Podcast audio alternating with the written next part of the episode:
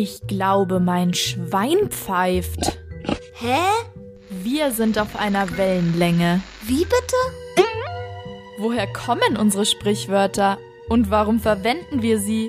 Inspektorin Wirbelwort ermittelt. 0815, Trick 17, die grüne Neune. Redewendungen mit Zahlen gibt es viele. Zum Beispiel auch die Redewendung, dass wir auf 180 sind. Und wenn wir das sind, dann sollten uns die Leute lieber aus dem Weg gehen. Denn dann sind wir besonders wütend. Als würde der Tacho unseres Wutmessers in den roten Bereich gehen.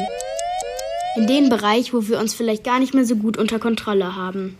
Und tatsächlich geht die Redewendung auf ein Tacho zurück. Den Tacho im Auto. Der zeigt immer an, wie schnell wir fahren.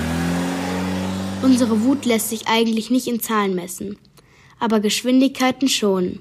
Und wenn wir auf 180 sind, dann sind wir rasend vor Wut.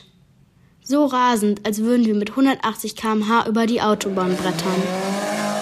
Das ist im Schnitt zehnmal so schnell, als wir mit dem Rad fahren. Und dieses Bild des Rasens wurde auf die Redewendung übertragen.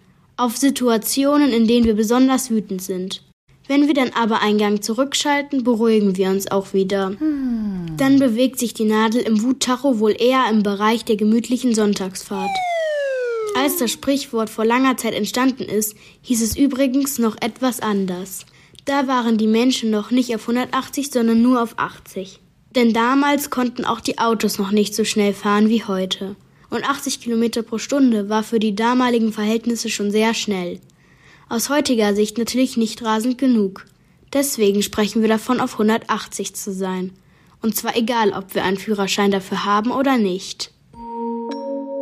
Versteht ihr bei einem Sprichwort auch nur Bahnhof? Inspektorin Wirbelwort ermittelt auch eure Redewendung. Schickt sie uns an radio@feuerwerk.de.